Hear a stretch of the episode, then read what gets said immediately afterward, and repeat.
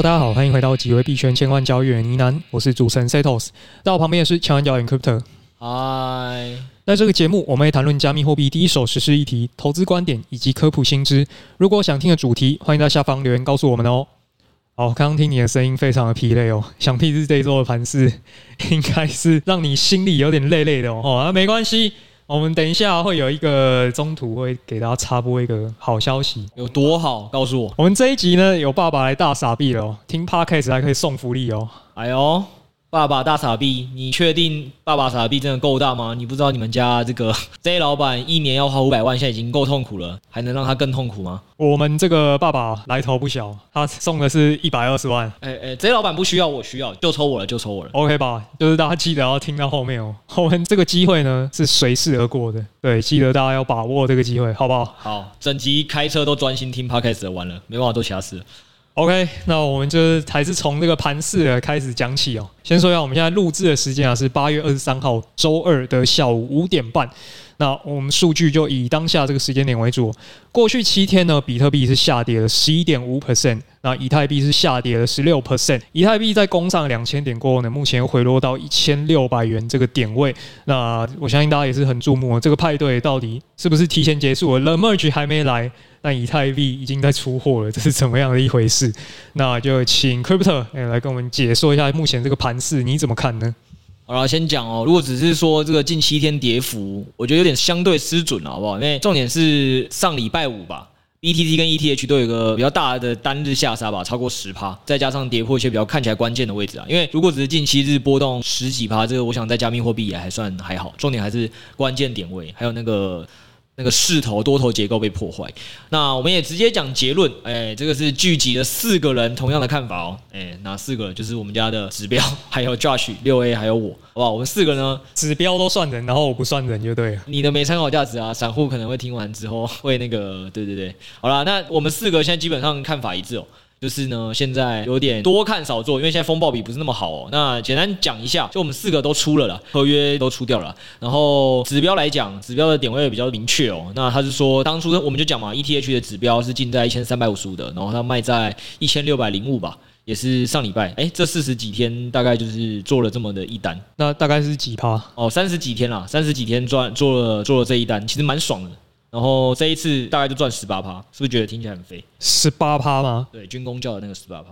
十八趴，但是是在一个月左右的时间，差不多，还是好像三十三天的样子吧。这个就是我们 Josh 跟六 A 最近在开发一个指标的辅助这种交易的吗？对啊，对啊，对啊。我们现在其实也都会看那个指来协助自己做判断了，因为有时候就是生活一忙，不一定会注意到盘势。那盘势他跟你说进场的时候或出场的时候，你觉得哎哦，提醒这几天要关注一下。对，所以我个人觉得还不错啦，因为尤其是最适合我这种，我讲这个是我们比较长期的指标，因为对我来讲，我本来就很常在忙工作嘛，我没有那么习惯在看盘。对我来讲，三十几天只需要进出一次。就可以赚十八趴，我个人觉得还不错。APY 没有，我跟你讲，这也是我们要学那些行销名词。APY 是两百趴，哇，一年做一单，一次两百趴，对，太神了。好了，还是要待会再讲一下我们看法，然后也不要让大家觉得我们好像在搞业配，没有，我们现在这个指标还在优化，两百趴我们不是很满意。然后，因为像 BTC 指标，它在这段时间我就不喜欢，因为它大概进出了九次，最后是赔五趴。对，那以 APY 来讲，就算赔五十五趴嘛。那当然，你如果同时做 ETH 再做 BTC，当然最后还是大赚小赔啦。所以个人是觉得不错，但是我会觉得它这个进出的频率上还可以再做得更好。对，所以大概就这样，这是第一个。那基本上指标是这样看，我们三个人操作基本上也是同样，就是 Josh 跟六 A 他们算是比较打那种短时进出的啦。那他们现在在上周日跟我们一毛一样的时候就讲，他们目前是觉得上面他要突破一千七站稳之后，他们才会比较积极做多。那要么就是下面跌破一千五百五十确立后，他们才会比较积极做空了。那在这段时间，这一百五十点几乎都是震荡，不是说震荡不能做，但是我们基本上做盘当然是希望风暴比比较好。那这震荡盘其实一直进进出出，我觉得有点会影响生活，然后也做的没有多好了。所以像他们两个就直接说，他们就不想打。那像我就打更长的嘛，就是 我基本上可能也不会拿那种短小时线来打，几乎都是以日线以上来看。所以像我现在来讲，是我可能只会继续关注 ETH、BTC，我根本短期。应该都不会做了啦，对，因为现在看起来 BTC 的真的是不好做。那再加上搭配一下基本面啦，就是你刚才讲，The Merge 九月多才正式来嘛，所以现在出货好像有点太快了。所以以站在这个大户跟庄家换位思考逻辑来讲，我反而会觉得说，会不会再破两千不是那么很难讲。但是我是觉得 ETH 到冷漠局前，不论是空或多，反正波动应该还是会蛮放大的。所以如果有到一些可以做位置的话，我是还会做。但基本上就是给大家参考，我们几个在一千五百五十到一千七，基本上都不太会做单。就是从技术分析，那或者是从一个密集成交区来看，这个区间可能是比较震荡的。就是等出了这个区间再考虑做右侧，会是比较安全的做法。对，而且我刚才讲都是以太啦，比特基本上我们四个都不太想做。为什么？因为它波动没那么大。对啊，就是没有题材啊，再加上讲的嘛，技术跟筹码都更不好嘛。就现在盘势已经没那么好了，你在把自己的注意力跟筹码做收的情况下，那你当然就是要关注胜率跟风暴比比较好那个。所以我们最近都应该不太会看 BTC 了。其实就是前几次那时候 Josh 跟我们讲了嘛，熊市的时候资金更集中。所以现在大家在看什么，你就跟着看什么，差不多。对对对，他真是谦虚了，好险他没说我造势什么，你们就给我做什么。差不多话，我现在就是哎，Josh 哥做什么我就做什么。好了好了，不干话不干话，就给大家参考啦。就是可能现在这一波下跌，你可能也会想说，哎，你现在不太知道怎么操作。那我们三人加一个指标，好不好？基本上不论打短打长的，我们现在都没有很想做交易，除非过了一千五百五十跟一千七这两个位置，可能 Josh 跟六 A 会先去做。对，那我个人会在观察盘势吧。如果对我来讲，可能至少要可能到一千八、一千九那边，我才会比较再认真追踪一下。对，大概就这样。好，那盘势的部分就跟大家分享到这边。接着我们来聊一个最近包含我们赖群都比较火热的一个议题哦。那今天要来跟大家上一堂课哦。我们买泰币的时候要看 Tokenomics，那买 NFT 要看什么呢？那买 NFT 我们要看 Rugnomics 哦。哎呦，这个是什么意思？我第一次听到这名词诶。今天要来跟大家上课，Rugnomics 是什么意思呢？Rug 加 Economics，我就是教大家什么时候去 Rug 一个项目，CP 值最高。呃，我我觉得很多听众是白天通勤的时候听我们的 Podcast，听到这一段，他们可能就会想起他们曾经被 log 的那些 NFT，会更悲伤。你你有需要这样吗？但我觉得就是我们要换位思考一下嘛。哦，你是说要知己知彼，百战百胜，知道那些项目方都怎么样会判断何时该 log，就可以让你知道你买什么 NFT 比较不会被 log，对吧？对对对，我们假设我们今天是项目方，今天这个时候我们会不会想卷款落跑？好啊，我先听你分析了啊，反正你也没做过项目方，我也是不太相信你判断会多准。我们先听听看。好啊，那我们也是稍微带一下说近期 NFT 市场为什么这么惨烈哦。那最近这个数据呢，就是说 OpenSea 它单日的交易量已经下降到单日八百万美元的水平了。单讲这个数字，大家可能没有感觉哦。巅峰期的时候，单日是五点四亿美元哦。也就是说，换算下来，现在单日交易量不到巅峰时期的两趴了。你的意思说，基本面已经下跌了九十八趴的交易量就对。对，那其实这个版税交易量是非常多项目它一个重要收入来源，所以你可以想象，目前大家的这个收入可能都暴跌了九成以上。这种感觉就像什么新冠肺炎疫情的时候，突然大家都不出去消费，然后餐厅没有生意一样嘛，就是营收突然一个大幅的下跌，很多店会撑不住。你是想讲这个吗？对，因为成交的时候，这个项目方会收一个版税收入嘛。那现在大家就一起，以前还可以吃肉，现在连汤都没有了。了解。第一个看大环境。对，那包括说我们看一下现在顶级蓝筹的这些地板价都下跌了大概五到八成，就包括 BAYC 啊，包括月鸟啊，包括 Azuki 啊，这些过往会被大家称为是蓝筹的保值的 NFT 都跌了五到八成。所以最近这个大环境不佳、收入不佳的情况下，就很多 NFT 项目方决定要捐款跑路嘛。哎，你讲话要小心哦，这这都是 C 投资个人立场。好，我们先这个到底是哪些项目有 rug 呢？就是大家心里有数了，各自应该心里都会有一个答案，或你自己心里有自己那个痛。可是我觉得这样跟你的想要跟我讲内容不太一样啊。我可以理解你说的嘛，就是大环境不好情况下，你又看到一堆龙头的同业好像也都价格下跌比较严重，所以大家收入都在降。那你说这种感觉像中小企业比较容易倒闭，这我可以理解。对，那所以呢，我是要用什么样的方法来确定说那它何时会 rug？那不然这样讲哦，我们既然都要谈这个 NFT 市场，那我们来讲一下，我们刚刚前面有讲嘛，大家要换位思考嘛。那既然我们自己就是项目方，嗯嗯，是怎么了？对，那不然我们先来算一下，今天你拿猫如果 rug 的话。到底 CP 值高不高呢？哦，你的意思是，其实这一集想暗示我，现在大环境这么不好了，龙头 MFD 也都现在收入在锐减，然后要建议我这个老板没有想清楚状况要 rug 了吗？哦哦，谢谢你，谢谢你。上一集如果还没听的话，可以先去听一下。我们上一集在计算呢，多少钱能够让一个人财富自由？那实际上这个收入呢，因为以太币它币价会波动嘛，是比较没有办法算那么精确的。但基本上呢喃猫包括发售啊，包括版税这些也好，反正我们粗略算一下，应该是有大于五千万的。哎、欸，不要讲的好像你是项目方哦，那都是你讲的。好，没关系，没关系。然后呢，呃五千万再结合我们上一集这个大家学到的新知识，财富自由需要多少钱呢？哎、欸，差不多就是五千万。嗯，对，所以说我们现在只要有一个人起心动念，动了邪念的话。他这辈子就毕业了，也就是说，以我目前的收入来看的话呢，我们只要哪个人跑路了，可能他就财富自由，这是一个理性的选择。好，我会更加的保护好我们公司的所有金库，不要让你碰到。听起来你现在很有起心动念想要 rug。好，来这样问啊，如果今天我们角色互换，是你有机会当这个项目方，然后有这个你以为的五千多万，好不好？你真的会想 rug 吗？在大环境这么不好的情况下？大环境这么不好的情况下，会不会想 rug 哦？你这个笑脸，我觉得你好像不用回答，我感觉你会 rug。没有，这个能讲吗？好，那不然你不要明讲。那你觉得为什么其他人会想 rug？好了吧，先不讲你。好，你的意思就是说，一个项目方什么时候会想要跑路嘛？那他心里一定是有算计过一些东西，他决定要跑的吗？对，那这么说好了，就是假设你把它比作一间公司好了，通常。会倒闭的情况就是两种嘛，一种就是理性上来说，诶，你可以把未来收入都折现折现，然后你发现呢，经营它的效益根本就超烂，我还不如把钱拿去投股市，我把钱给别人去经营，这是一个比较利益的关系嘛，嗯哼，就是别人能够把我的钱用得更好，那我何必自己经营公司呢？对，这是第一种嘛，那我就干脆清算收一收，不是啊，不是清算吧？这时候你应该是找那个可以经营的更好的人来经营公司吧？呃，对对对对对对，我知道你想讲清算那种啊，你想讲清算是假设他觉得这间公司未来可能会越经营越来越差，那为了避免我每年有更多的亏损，我干脆现在收掉公司嘛。对，大概是这样。所以你想讲的是传统世界是这样，那来到 NFT 世界也是这样就对了。就是你想讲的点就是一个人想 log 或一间公司你要说 rug。如果以理性上他做判断，其实就是一件事情，他来思考这间公司的未来，还没有他所期待的东西嘛，对吧？无论是钱的方面，还是什么各个他想达到的目标或成就感，如果这些东西都没有了，他就很有可能 rug。这是 NFT 的用词啊。那公司理论上不会啊，他就会跑一个正常的清算程序，或者是跑一个找其他来经营的程序。那就问题来了，那为什么今天这些 NFT 不直接去找下一个适合的来接手？比如说现在你在传统世界。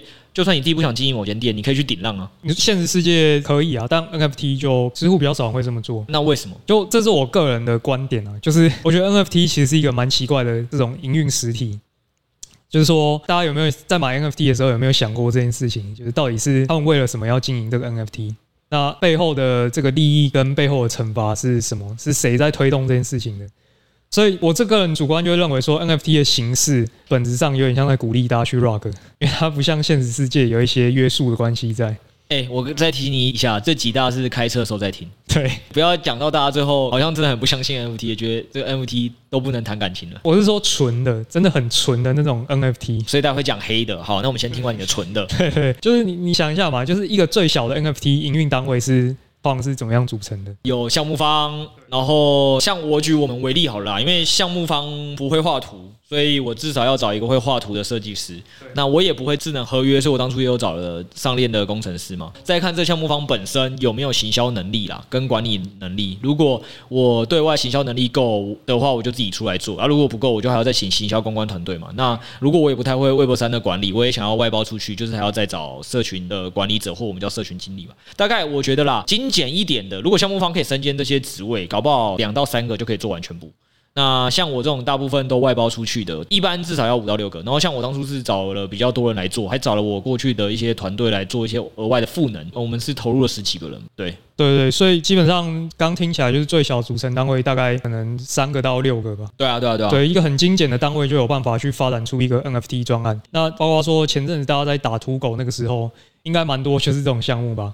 可能就是三到六个人，然后弄一个 NFT 出来，然后赶快行销，然后赶快卖。卖完之后呢，诶，就 rug。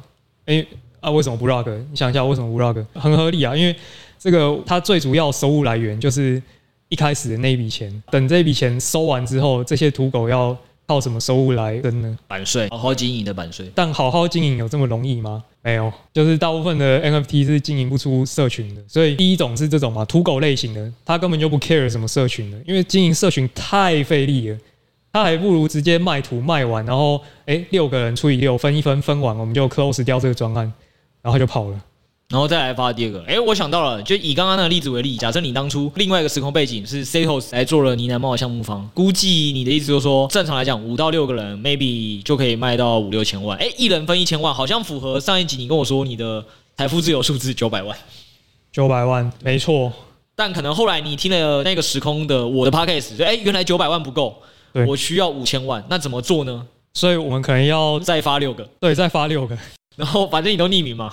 对，rug rug 一次不够，你可以 rug 第二次啊，就是你就一直匿名就可以一直发。对啊，就是就是 NFT 社群它只能防君子嘛，不能防小人。所以你说，其实你了解了这个 NFT 机制跟实体公司的差别后，因为实体公司又实名又有法律的约束，所以在这个情况下，他要走清算流程或要交接给别人，他就有比较多的机会成本问题。但如果以我们现在分析的状况来讲，第一种 NFT 这种形式，你说为什么会鼓励你 rug？因为如果你本身就具备所谓的上链能力、画图的能力、行销能力，你如果真有办法卖出一两档相对还 OK 的 NFT，也不用到多卖，搞不好这是最简单的方式，就是我每个月开一个专案 rug 一次，每个月开一个专案 rug 一次，就跟之前大家讲的那个阴谋论一样嘛，就 Solana 上两个兄弟分饰了十一角嘛。对，我就是想办法在牛市的时候开出十几个项目，反正你只要没办法找到是我。那我就可以一直发。好，那听起来这个 CP 值确实是蛮高的。对，就是我觉得这一种算是蛮常见。然后你其实想一想，理性上也是合理的，因为反正大家都匿名啊，大家都取那个网络的 ID，那你真的 rug 就是没有什么惩罚。对，所以它从整个机制上就有点像来鼓励大家去 rug 嘛。好的，好险我们不是生活在另外一个时空，Setos 当呢喃猫的项目方的那个时代。好不好？我们呢喃猫社群聚会应该还是蛮多的，每一两个月大家就会看到 Setos，看到六 A 这些人，所以我没救啊，因为我脸已经曝光了。重点是你的声音也曝光了。哎、欸，我我还记得我们当初在发 NFT 的时候，我还为了大家避免被盗，我跟大家讲说，我觉得用文字发连接都还是有可能会被盗，我们应该要用声音多签。所以其实我们的每次发售都一定至少有我跟你。然后甚至包括第一次的时候还有麦克，我们三个人的声音，大家要听到我们三个人发音，然后那时候丢出去的连接才确定没有被盗，就是我们用了声音多签。但我觉得这个可能跟民情真的有点差别，就是台湾是一个什么治安啊，什么东西都大家都很 nice 的一个国家，就是生活上的那种 default，你预设设定就会觉得大家都是好人。但大家都知道，如果只能出国，你都会知道钱包要护好嘛，因为那边可能很容易会有抢劫。所以我觉得那个可能是因为我们都活在一个很安全的环境，所以天生就觉得嗯，大家都应该是好人。但就是实际上，你如果把这个 NFT 机制想清楚之后，你就会发现，对为恶的人他是多么方便来做这件事。所以你要如何辨别一个团队是不是好人，或者这个团队有没有办法让他为恶成本很高，这就是你一个要分析的重点嘛。我觉得一个是这个啦，然后第二个是，那我想再问你一个问题，你刚才讲那种我不知道是。比较常见的 CP 值比较高，就想办法一直开专案。但有些项目是这样啊，就是他明明就开发的好像蛮成功的，对，然后网络声量有，然后 Discord 跟 Twitter 都很热。那你觉得这些项目他又为什么要 rug？然后他为什么不走 Case One 那种，就是你讲的这种直接在最早期就 rug 的？这个成本不是比较高吗？经营上的成本比较高。其实我觉得 Case One 大家可能都比较习以为常，但 Case Two 是就是这种 NFT，我觉得才是 真的让很多人受伤最重的这种，就是大家用情最深也伤得最深的这种 NFT。好的，你下次再这样，我就要教你唱歌。那这种 FT 大家就比较常见啊，就是他在发行完之后，他会投资源。去发展他的社群嘛，去拓展自己的声量，去炒热他的 Discord，去炒热他的 Twitter，然后 Twitter 可能追踪人数三万、四万、五万、六万，然后就有很多项目来找他谈白单、谈代币。对，那为什么他要这样做呢？诶，很合理，因为他在理性思考后就觉得，现在 Web 三世界就是这样玩嘛。你一个社群有声量，有声量就会带来钱量，有钱量就有项目方来找你。那有项目方来找你的话，你就可以算了，你这种时候是不是去跟外面去接洽、去谈合作？那你拿到的资源会长期来讲是一个，反而是更多的现金流，就比起你当下 rock，你未来预期收入是更高的。我觉得回归我们一开始帮大家下的那个分析的架构，就是现在他这样做会不会有一个他预期更好的未来？如果他预期现在直接关，就是也不用去经营 Twitter、Discord，直接关，他现在可以带走比较多钱。一个是钱啦，或者我刚才就讲，有些东西可能不是单纯是钱，是有没有其他他觉得，比如说民生也好，或者是其他他要想做的事情。如果他未来那些东西都无法达成，他就干脆直接现在关掉最好嘛。但如果就是你刚才讲说，如果他去算了一下，发现如果我现在有能力把 d i s c o 经营好，Twitter 行销做好，然后其实不只可以赚发售的钱，我可以赚更多的项目的合作的钱、代币的钱。这事情只要感觉更有价，比他直接再去发一档 NFT 更好做的话，那他就当然继续这样做。所以是一个比较利益。所以以分析的重点来讲，我觉得之前就有一个问题蛮有趣的，就是 Azuki 的创始人有被爆过一个黑料吗？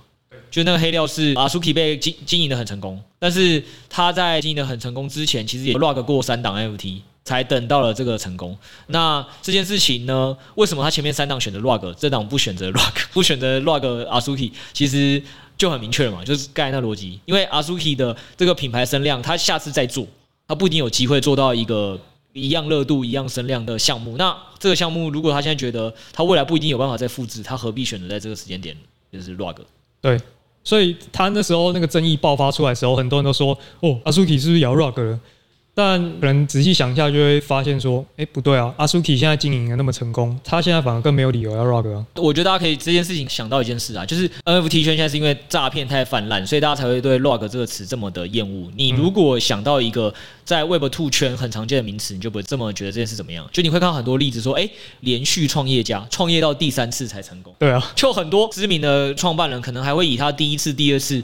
呃，开公司失败就是作为他什么在第三次创业成功被采访的一个一个素材，就说哦，因为我第二次那次失败，就是因为什么太相信别人，或者是或者是不懂得放权，所以我第三次的时候做了哪些改变，就是好像要把那个故事结合到这次人生经验，所以他第三次才会这么成功。在 Web2 创业可以这样讲，但是在 NFT 世界里，因为就 Log 形象定义不是很好，所以大家反而很怕被别人听到或觉得我曾经 rug 过。但他到底要不要选择 rug 这一档，其实真的也跟前几档，我我不能说没有关系，因为。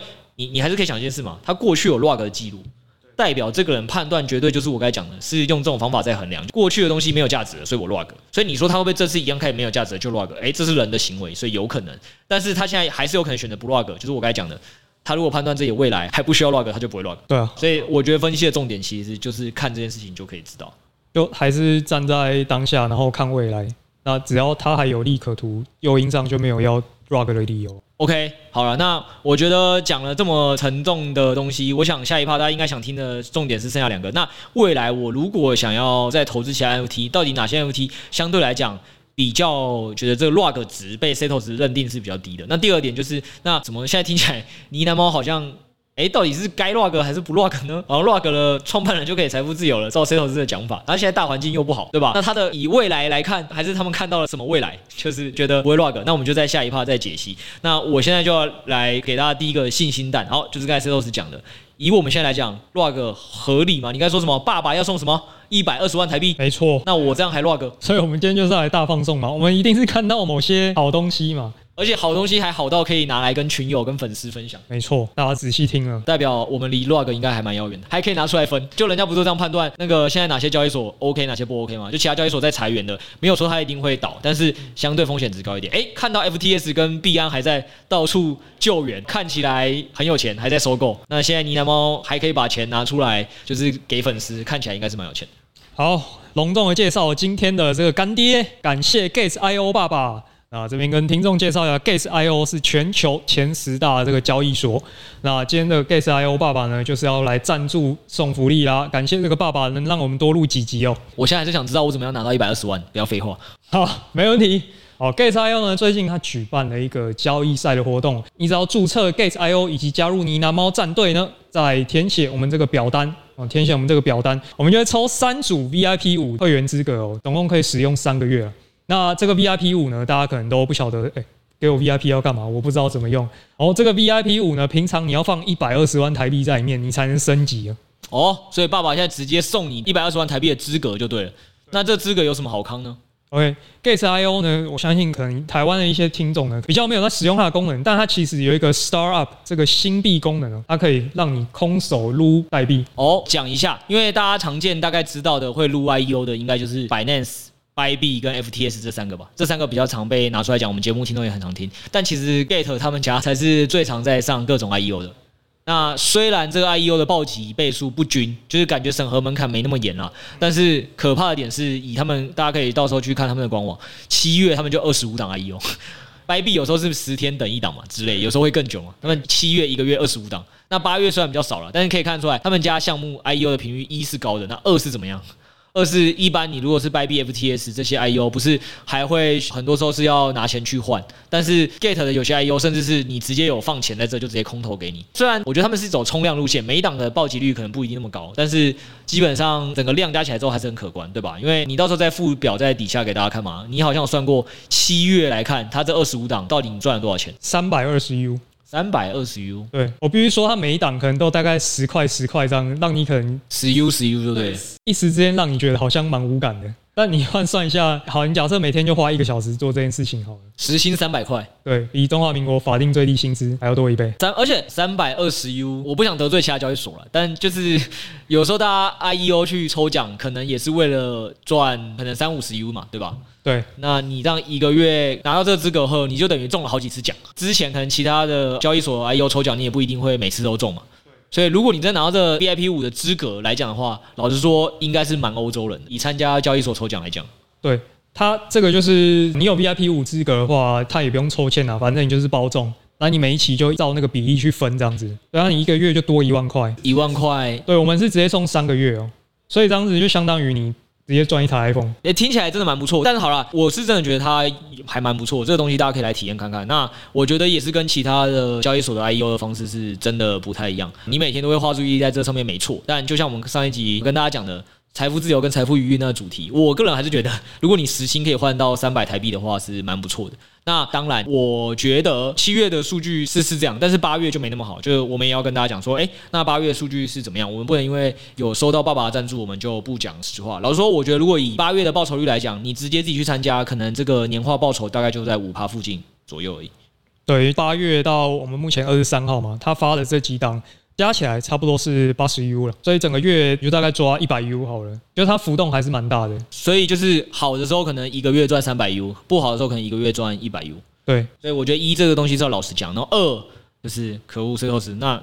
早知道我就不录这集了，因为从头到尾都要骗我。我还想说要送我一百二十万，原来是送我一百二十万的 VIP 资格。我们人不要贪心，你想一下，假设一个月一万的话，每个月多这个收入，你搞不好就找个五年财富自由。呃，反正大家听众听你这么多集也知道啊，这个你的数据听听就好。好了，好了，没有啦，开玩笑，开玩笑，就是啊，就是虽然这个标题大家也知道嘛，那个我们接人家业配总是需要帮他们吸金，所以这个标题现在听起来是哎内容冗长了一点，但实务上我还是认为抽三组这个绝对是比大部分你去。其他交易所自己参加来的好，如果你真的抽到的话，那所以我觉得还是蛮值得参加，因为毕竟你也不花钱。对，那但是就是你又不用花钱，然后你又可以得到这个资格，我觉得这个爸爸这个福利还是蛮不错的。那只是好奇，第一个点是我要怎么拿到抽奖的资格，我需要做哪些事？那第二个点是猫群，当然也不用担心，我们有额外给猫群的这个名额，好不好？我们这个是开给所有所有听众的粉丝都可以参与的。那猫群的也可以再参与一次，哦，这没有问题，所以你有加权。好，那就跟大家讲一下简单的三件事情哦。第一个要麻烦你注册 Gates.io 哦。那如果你是旧户也没关系，那这一步你就可以跳过。第二步是到我们的脸书呢喃猫 Facebook 帮我们分享那一篇 Gates.io 的贴文。那第三步麻烦帮我们填写一下表单。那这个三步骤都完成之后呢，我们就会在下周一的中午十二点呢抽出三位呃赠送给你 VIP 五的资格。那公布的时间点就是一样，会在我们这周三的 Podcast 公布。然后除了这个以外，就是大家想说，哎，会不会没抽中？因为参加的人太多，你就不想参加？哎，不要这样，爸爸还有额外送所有的新户参加我们战队，他说都会送五十美金的点卡。然后如果你是旧户，呃，直接登记在我们这个战队底下，他也会送你二十美金的点卡。无论你是新旧户，你只要来参加我们战队，你都赚。OK，详细资讯我们就放在下方资讯栏，大家再去查看一下。记得加入呢喃猫战队抽 VIP 五。好，那我们这个寒冬送暖这个环节就到这边，那我们就接续回刚这个 NFT 嘛。那我们现在就是要来定义说，那到底什么样的 NFT 是比较不会被 rug 的？那我这边就给了一个这个定义嘛。我认为真正能够基业长青的这 NFT，它必然是 Web 2加 Web 3的这种形式。哦，请说怎么说呢？是因为这样子哦，就是我们都知道 Web 2它的营运模式是什么？就是公司嘛，股东付钱。然后请经理人，那经理人好，公司就好；经理人不好，公司也不好，但他也会受到惩罚嘛。但 NFT 世界不是这样啊，就是你买 NFT，那你又不是股东，就是你没办法约束他嘛。Web 三就是缺乏这种约束力，所以我主观上就会认为 Web two 加 Web 三才是一种有办法基业长青的这种项目。好，那举个实例好，比如说像现在这些蓝筹的 NFT 嘛，BAYC 后面是谁？然后后面是 Yuga Labs，那 Clone X 它后面是谁？啊后面是 RTFKT，那其实在背后就是 Nike 啊，因为被 Nike 收购了嘛。那又或者说 Doodle。诶，Doodle 虽然它背后没有母公司，但其实它自己也是用公司的模式来经营的，也是有风投、有 VC 去投资它的。所以看起来，我们目前所称为这种蓝筹 NFT 的项目呢，他们本质上都是还有另外成立一个公司的实体来进行营运的，就是都感觉一个富爸爸股东，这是第一个。然后第二点，像你 Doodle 就讲到嘛，说是有聘请专业经理人来担任 CEO，然后他们甚至品牌长是在欧洲算是一线有名的人嘛。对对对对对对，所以就是从这个角度来讲，你从现有的龙头去分析啊，那些号称蓝筹 NFT 的都呃比较像是正统公司在经营，这是一。那我觉得我可以补充，就是很多人都会在讨论的一个议题是，呃，去中心化的这个道到底好或不好？到底去中心化这样子的方式会不会让整个组织很没有效率？这件事情现在还是很多人在辩论的。那起码从过去到现在，公司这个形式作为一个法人机构存在。啊，我想在大所有人的环境里或法律里都是这么规定的嘛，就是任何一个人想要做某项业务跟某项生意，你一定要先登记公司，那就是为了政府要去保护这个所有的股东也好，或者是所有公司的员工或所有他的利害关系人，让最后这个真的有问题的时候，这个公司是有一个明确对象可以去被追踪的，大概是这样。所以公司已经被验证为是目前商业环境里一个最好的、呃有效率的营运单位。那甚至就算你不是公司，我们也会区分叫另一个团体叫非盈利的法人团体，那还是要他们成立法人团体的原因其实是同一个道理。好，那现在你的意思就是说，要看一间公司会不会被 rug，你会觉得重点就是要先看它背后有没有一群股东跟专业经理人愿意以经营公司的角度来经营它。而不是单纯用经营 NFT 的方式来经营它。但老实说，我想跟你讲，我觉得这样子还不算很完整。哦，怎么说？就我觉得公司这种东西，就我刚才讲，它是一个让它可能相对运作比较有效率，没错。然后可能也是一个相对经营上让那个人的维二成本比较高的一种方式，因为它有一定的限制你去运行，对吧？对。但是说实话，我就之前有讲过的嘛，你怎么知道对 S 六力来讲，Nike 来讲？B A Y C 或 Yuga Lab 这个项目到底是他资产配置的一部分，还是他们真的有多看重这个项目来经营？就是举个例子问你啊，比如说你手上应该有三四种公链币吧？啊，你是不是也是觉得它不好，说卖还是可以卖？对，这个那好，反问好，就是或者听众也可以就是想一下，那为啥 S 六力标现在直接把 B A Y C 给 rug 了，直接在 D C 宣布，哎，我们不玩了，B A Y C 就地解散，扫息之后解散。为什么不这样干？我认为原因就是第一，品牌有价值嘛。那第二，他们 rug 名声还是要顾啊。你看，我刚才讲了，我觉得重点其实不是只是用公司经营有没有比较有效率，我觉得最大的问题还是经营的这些人有没有品牌的思维在看待这件事情。B A Y C 应该是个品牌吧？Yuga Labs 我们会觉得它是个品牌，对吧？Clone X 你现在也会觉得它是个品牌。R T F K T 你在 Web 三里都是一个品牌，那背后的 Nike 是不是个品牌？是啊，对啊，然后我所以我个人会跟你讲说，我觉得重点不是组织用什么形态在运营，而是这些经营的人有没有品牌思维。那举个例子来讲，大家可以想象，如果有品牌，我觉得就是我刚才讲的，这个公司的品牌可以让它有一个更好的未来。品牌经营的越好，未来就可能会越好，所以他应该会努力的想把品牌经营的越来越好。你没有听过很多什么可口可乐，人家都喜欢讲说我是几百年的品牌。就是百年品牌这件事情，到底为什么在商业有价？所以这是一个。那举个例子给大家听，前一阵子 Curry 不是就有换上 B A Y C 吗？去年的时候，对。那你知道 Curry 换上 B A Y C 之后，它表示一种什么概念？就是哎、欸，人家就会马上注意到，原来这个标签一贴上去给 Curry，或这个头像一贴给 Curry 之后，原来 Curry 是对 Web 三是有兴趣的。后来马上 F T S 就找他当了品牌代言人。对，因为 币圈就突然发现，我靠，这个流量怪兽，哎、欸，他对币圈好像没那么排斥。那跟他合作肯定是吸一波这个新户，所以我讲了，如果你今天是一个图像被当做一个品牌的时候，他可能给你的未来价值就没那么好估算。那同样道理是饶舌歌手嘛，Snoop Dogg 也是，他就帮自家的音乐公司买了两只 Clone S 嘛，那当初也是炒得很火热嘛。对对，所以一个公司其实最主要的还是要看他的经营者有没有想把它当品牌去经营。然后我举个例子给你听，今天如果 B A Y C 不把自己当品牌，他只是去思考这个营收呢有没有，有的时候我就想办法卖，然后没有营收的时候我就出下一款。B A Y C 现在就出了 N A Y C、B A K C 跟阿勒赛嘛，对，然后就轮流去卖嘛。那另外一种就是你如果没办法一直去卖，有办法一直发出新款的 F T，那很多社群型 F T 的做法就是熊市可能谈不到白单资源或白单资源没漏，私募资源已经没漏了，他赚不到钱，现在短期看起来没有未来嘛，那他是不是可能就会想跑路？所以这些东西他们就是忽略了。如果你现在长期经营，就我那时候觉得九猫爸爸有个点的蛮好，我蛮意外他会想到这件事。他说他反而认为未来下一波 NFT，呃，再牛一波的时候，假设三四年后再牛的时候，大部分这一轮的 NFT 都会死掉。那 NFT 都会死掉，那。上一轮 NFT 还幸存到下一轮的，他觉得这些人的品牌价值都会被提升。那因为蕴含了经营时间的正向因素，那这件事情就有趣了。你知道为什么品牌这么重要？我刚才讲的是以个人的角度而言嘛，就是对 Curry 或 Snoop Dogg 这些。如果我们现在把呢喃猫当一个品牌在经营，很多人来买我们这呢喃猫的时候，他可能都会为自己带来各自的好处，就会吸引更多有价值的人愿意来持有我们这品牌。那某种程度上，就是我待会讲说，其实我我我们呢喃猫一直以来在贯彻要做的是什么事情。那这是以个人的角度，他会有利益，也就是我持有者，他如果陪着我一起把我们这个呢喃猫品牌做好，他会有这个利益。那我们讲公司有什么利益？呃，要不要让你猜一下全世界最有名的几个品牌，它的价值是多少钱？全世界最有名的品牌哦，Apple、Google，那或者亚马逊。哎呦，这一看就知道是有搞，只是故意，只是故意换一下顺序。没错，好了，我现在时间也长，我就直接讲 Apple 的这个品牌价值。三千五百五十一亿美元，然后亚马逊三千五百亿，Google 两千六百亿。你说是他们的搜寻引擎这项产品好用，还是 Google 这几个字让大家一想到要用搜寻引擎就想到 Google？所以是 Google 这个名字才可以值这么高的价值。所以你如果好好做好这个品牌，是不是你这个整个项目的估值也会越来越高？它就不是一个小钱。我问你一个问题，当然我们不敢说有办法经营成 Apple 跟亚马逊这种了。那他们的品牌价值是几千亿美元呢？对。那现在你还会觉得五千万值得你 log 吗？所以你的言下之意。是你觉得呢喃猫的长期这个品牌价值肯定是超过五千万的？呃，绝对是啊。那我们再想一个问题嘛，这些老板当初我就说了，他 Stepen 一旦获利就是破亿，他跑来接现在呢喃猫，就是听众有提问的嘛，听众有提问说，哎，现在如果持有者都越来越相信你这个品牌，你不是也没有 OS 的收入？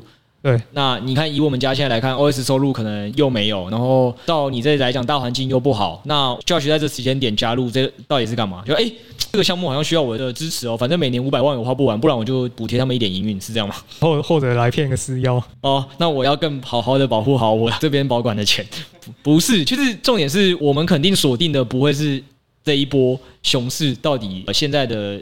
营运收入是多少钱？我们想要是把这个你要变成一个好的品牌去经营，因为对我跟六 A 这种过去都是就是在做这个要资产代操的人来讲，我们都知道一件事情。老实说，投资最赚钱的东西是什么？投资最赚钱的东西就是杠杆别人的钱呢？呃，不是，比起你花很多时间去研究投资怎么样报酬率一定最高。投资怎么样报酬率一定最高哦？好，我想不到。内线。哔哔，我的手离电话越来越近了哦。不是不是但是，但是你你要想哦。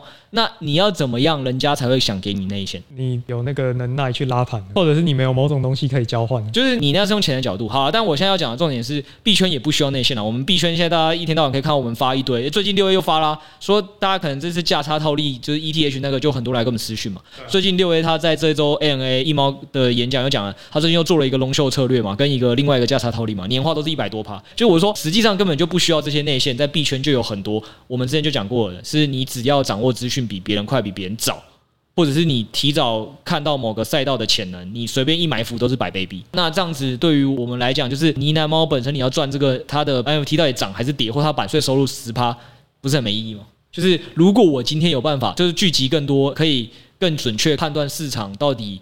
哪些币被低估，就是想办法聚集到这些人，然后跟我们一起做交流，然后我就可以赚更多百倍币，然后我们的本金可能也就 Josh 本金就比呢喃猫整个的资金都还大，或市值都还大的话，你觉得对他来讲到底是哪个比较划算？他是不是应该想办法做好这个品牌？所有这个想要在加密货币市场，然后就是下一波牛市财富自由的人，想要下一波牛市要财富自由，哪里可以看到最快资讯？然后哪里有最多呃研究能量或思独立思考能力很强的人，他会第一时间想到呢喃猫，是不是对于我跟 Josh 来讲还比较有价值？所以意思就是说，因为投资就是本。本金加复利嘛，等于未来的报酬。那你现在抗胜的点是要报酬率高，那你想要报酬率高，你就要有更好的 source。你想要有更好的 source，你就需要有更好的人才。对，所以想要有更好的人才，就需要有更好的品牌。对，这这件事情，我就问大家一个，大家也可以想一个问题。其实我在很早以前的 NFT 集数就有分享过一次。到底 Zetos 学长，你想念台大是因为你很喜欢台大的校长，还是你喜欢台大这个学历品牌，还是你觉得台大里会有一群好的教授把你教到非常的聪明？对吧、啊？肯定是真是厉害的同学啊。对啊，然后拿到台大的这个学历嘛，品牌也帮你加分嘛，那这个品牌帮你聚集更多好的人去互相影响、改变你的思维。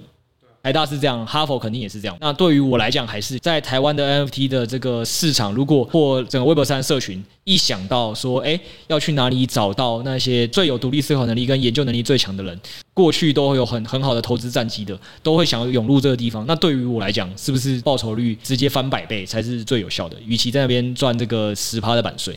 好的，所以意思是说。五千万就 rock 实在是格局小了。对，对我来讲是真的是这样觉得。没有，可是我觉得我可以理解啦，因为老实说，我们就分析一件事情是这样的：你现在人在什么位置，你当然就是思考是什么事。对于你来讲，就你讲的，你根本现在可能就觉得工作如果很痛苦了，然后你很想要赶快改善自己的生活，你当然想的都是如何赚钱。嗯，对吧？那为什么人家说马斯洛的那个需求最上面是什么？自我实现或成就感，就是这样啊？你说王永庆的儿子难道还会想说如何赚钱吗？他应该想的是，哎，他自己的兴趣是什么？那对我跟 Josh 来讲是，我们刚好可能在上一波数位资产就已经刚好超英赶美完了。那我在这一波，如果还是想的问题都是，哎，如何再赚几千万？那就是有点可惜了。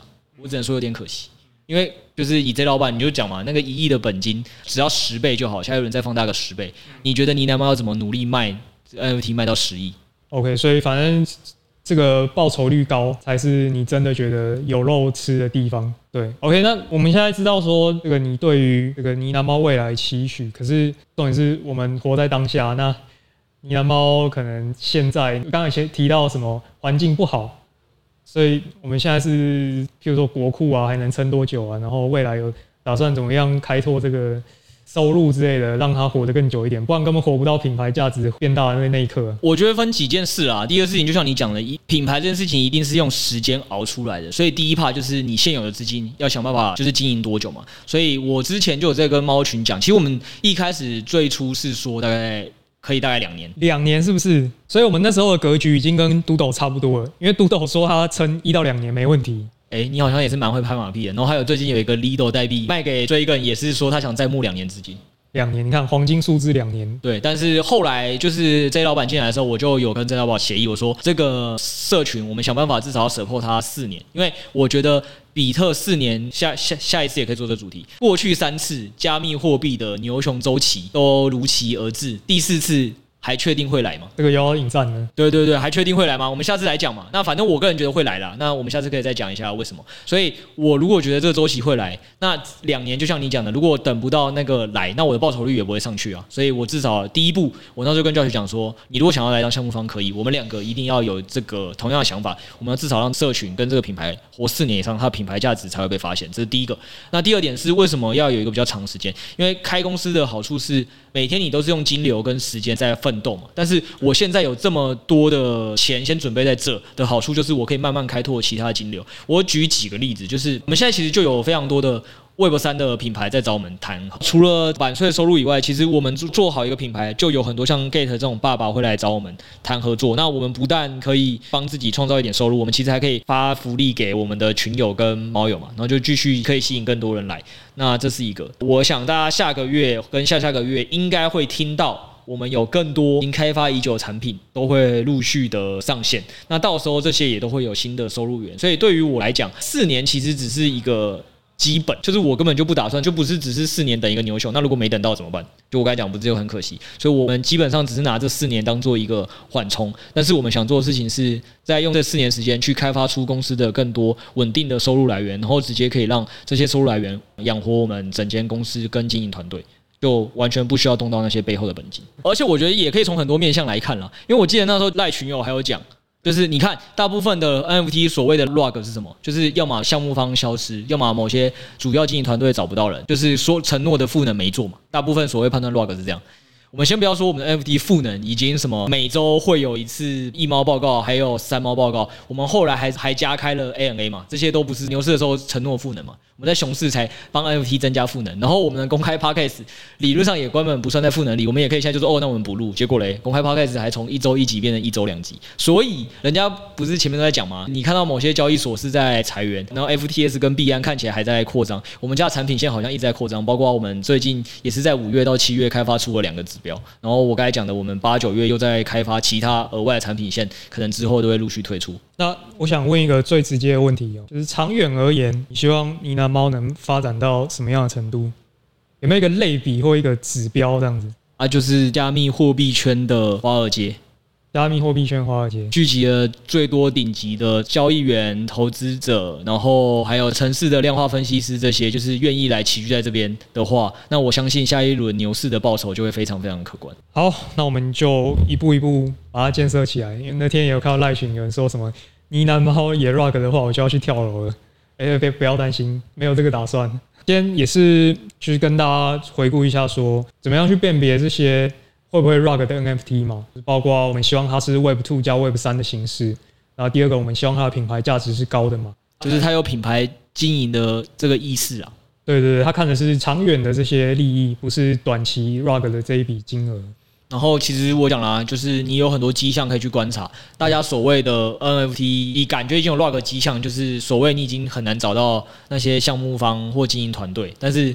以我们就是最近还有这个研究员的社群聚会，那疫情过后那个猫群也会有聚会，再加上你还可以每周听到我录 podcast，这应该都不是预录的啦，我讲的是实事吧，就 就不是人家说什么哎，其实已经过世一年了，然后电影情节嘛，这一年其实都把它过未来的影片一集一集播放，嗯，没有，我们都是我们都是最 real 最实事，所以想相信在你还能听得到我们的 podcast 之前，呢喃猫看起来应该都还不至于会 log，对吧？那包括说第三个，我们是希望它是有持续性收入的嘛。那譬如说，我们现在也是在像做这些交易所的合作，那未来也会做指标，然后之前付费 Podcast 的订阅还有课程，每一项推出，就我忠实听众都知道，如果是在去年我们还没发呢喃猫之前，大家都知道我录 Podcast 有多么的佛系。都是录完，到包括零点一一就发出去的那白单，因为就是要回馈群友。那到今年开始，二零二二年开始，我的整个看起来一直在开各项收入，原因是已经不一样嘛。以前就是养活我一个人嘛，现在我要养活一间公司嘛。我们公司人很多，所以我就要更努力去开拓更多营收。最后还是要声明一下，前面是节目效果，大家不要觉得我 rug。对，我很怕吃饭的时候被砍。不会不会不会大家不用担心，Setos 完全没有我们国库多签的任何一个。主要是我现在确实也碰不到那些钱，好不好？对对对，大家不用担心，大家不用担心，好不好？那今天节目就到这边，那大家记得再去看一下下方资讯栏，参与我们这次 Gas.io 的活动。这个七月的时候，每个月可以拿到一万台币的这个收入。那辛苦做这个努力做，一个月多一万块，也是蛮爽的。OK，大家记得去看一下资讯栏。今天节目就到这边。